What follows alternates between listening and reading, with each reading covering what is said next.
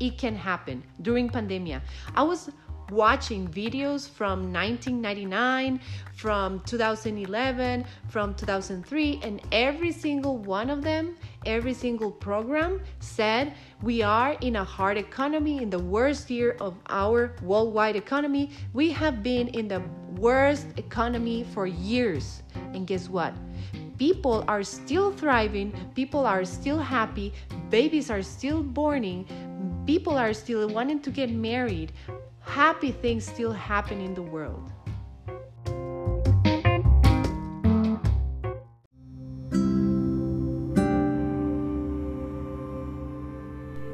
Welcome to 100% Flow Podcast. Soy tu host, Florencia Mena, but you can call me Flow.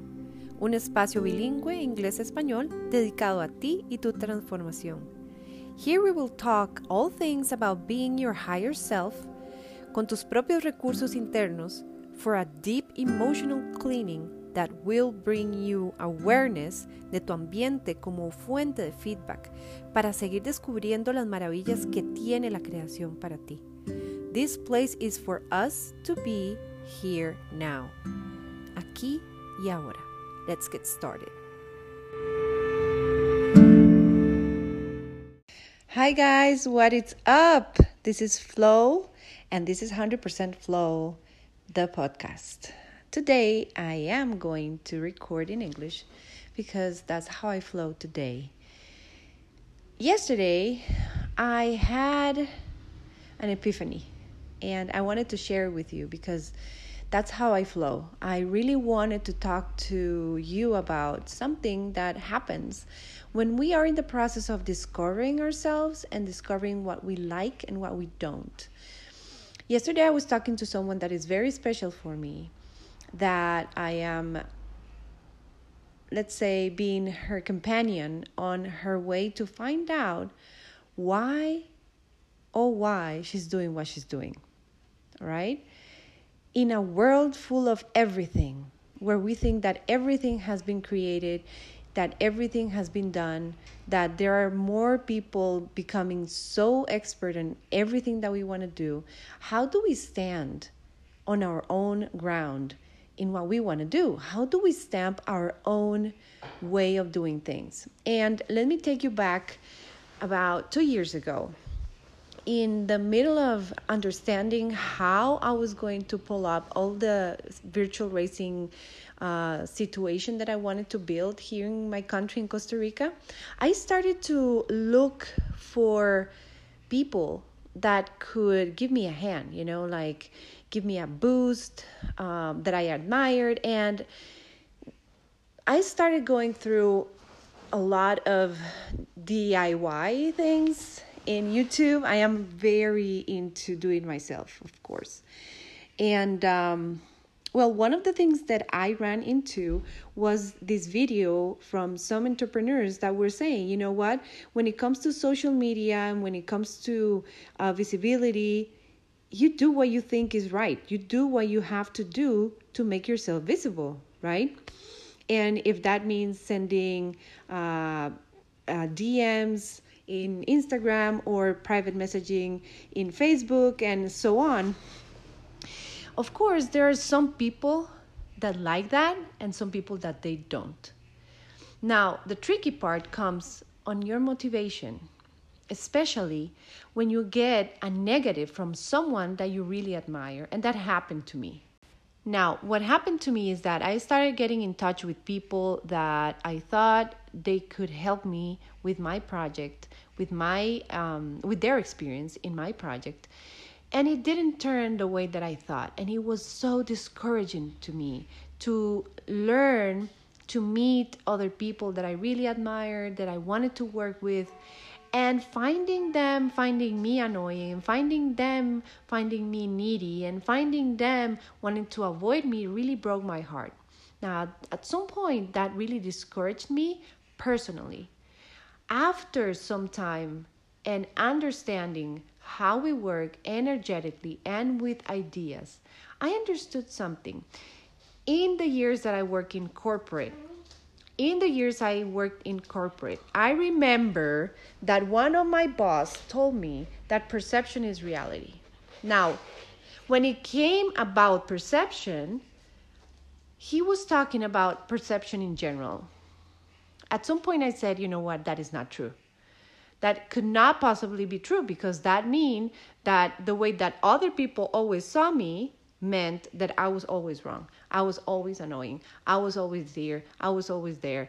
And you know, and that is not 100% true. That is their perception. On the other hand, my perception on their importance, on their uh, authority over me was mer- my perception. How I was going to let them affect me, affect my possibilities, affect my ideas, is going to be my responsibility on my perception. And let me tell you something about that. That is called the corresponding law. Okay? It calls the law of correspondence. Correspondence means that what is up is down, and what you see in, you see out. What does this mean, people? Because you're going to hear me talking about this a lot. What this really means is that our own perception on things comes from our beliefs. So, no matter how experienced the other person is, they have their own story, they have their own story going on in their mind. And even if they tag you as annoying, as needy, what they're doing is mirroring something from them in you. Okay? Is your fault? No. Is their fault? No. It's a story thing. It's human thing. However someone sees you and tags you, it's because of their own story in their heads. What you're doing, you're doing. Whether it's right or wrong, that is not the point. The point is how other people see you says more about them than about you. Because you might say, I'm being enthusiastic, I'm doing everything for my own business. This is my way of doing things. And you don't need, really need to stop doing things that way. Because out of probably 800 people that might be following you, two people tell you, please stop sending me things or stop following you, then guess what? There are other 800 that don't. You see? Of course, you're going to see more impact depending on how important those people were for you. But that doesn't mean that you have to stop doing what you're doing. If it's caught, if it's catching the correct attention from the right people, other people that they're not them, maybe you should put your energy on some other people, on the other 800 people that might see more value than loss from what you are sending. So when you see someone following you in social media, I'm talking about social media, following you, even though you are annoying, even though you are needy, on their perception, then why are they following you? You see what I'm talking about? So it's not about, I hate this person because, no, it's about put your energy on the right people, you. Put your energy on the right things, your dreams. There are 7.8 billion people minus the ones that are killed by coronavirus etc but you know what i mean? There's 7.8 billion people around the globe. And we don't even know how many other people or things are in the universe that you might catch their attention also so this is just an encouragement for you and for you my friend that was working with me yesterday. Follow your dreams and understand who you are. This is a path, this is not a destination. You don't have to have everything figured out just now, especially now. Just find something that you really love to do. Find something that you really want to add value with. Give. Give a lot of love give give give things that are going to make other people great because that is going to make you great because what is inside you will see outside. When you see people getting your beautiful information from the inside you will see it on the outside. I was inspired today today's saturday i'm probably posting this on wednesday or monday next next month next week i'm sorry. But what I'm telling you is, I was inspired because I got this beautiful message from my cousin that it's at this moment with her husband. They're a very young couple, very beautiful couple that I love with a lot of everything in my heart. I love them. Everything good in my heart has love for them because they're so beautiful people. Okay. So they send me this message where they are actually sharing with me something so nice they did for themselves. They started baking their own bread.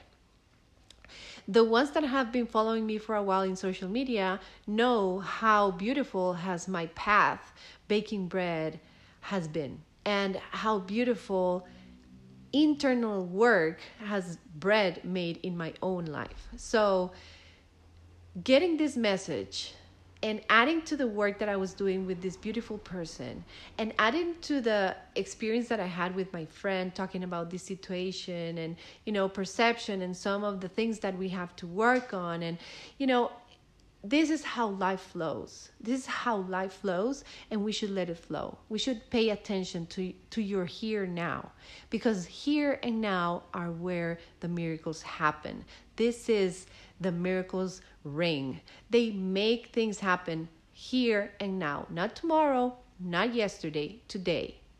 Now, when we project our dreams, hopes, and projects in the future with perfect conditions, with the perfect people, with the perfect everything, without any damaging memories, without any damaging emotions, without any discouraging, without any nothing, guess what? We project our today based on that future. And thinking on a, of a perfect future is the best way to go. Because right now, what you see, if you based everything on what you see today, you're going to be very discouraged.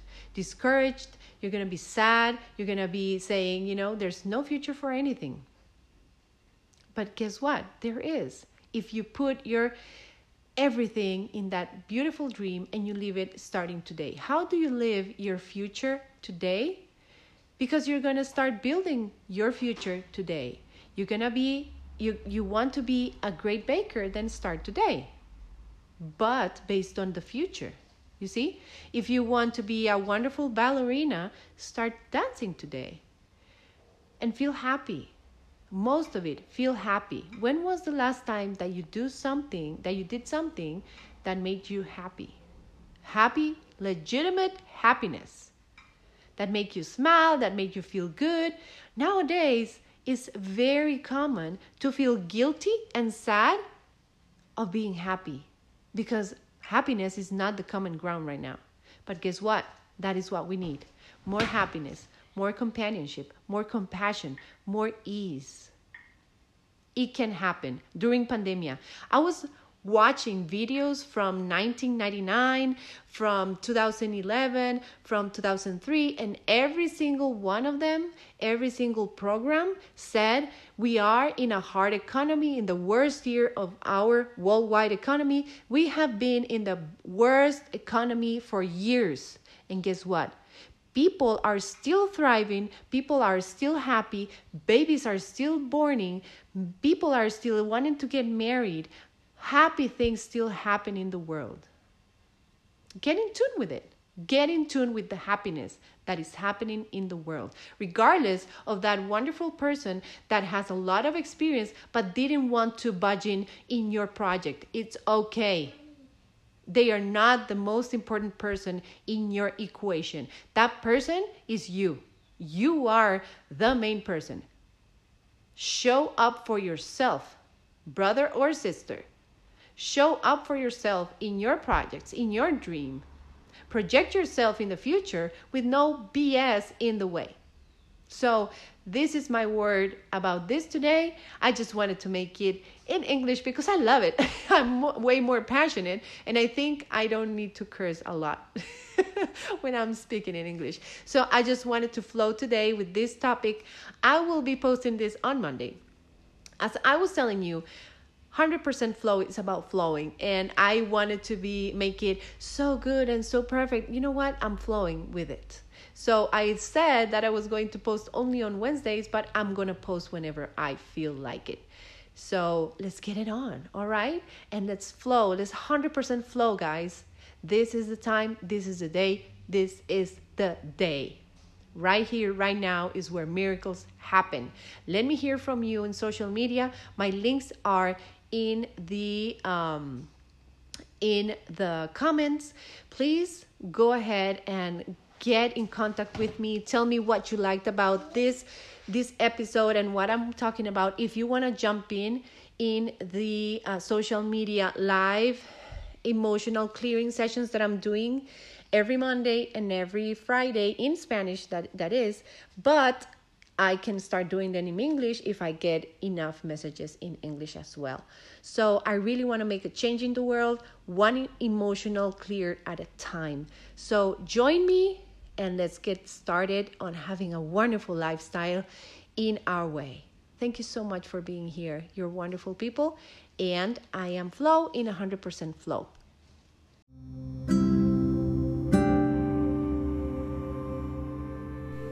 Thank you for joining me today. It was a pleasure talking to you. Realmente me tiene muy conmovida que me hayas escuchado. Espero verte la próxima semana con otro tema más acerca de 100% Flow.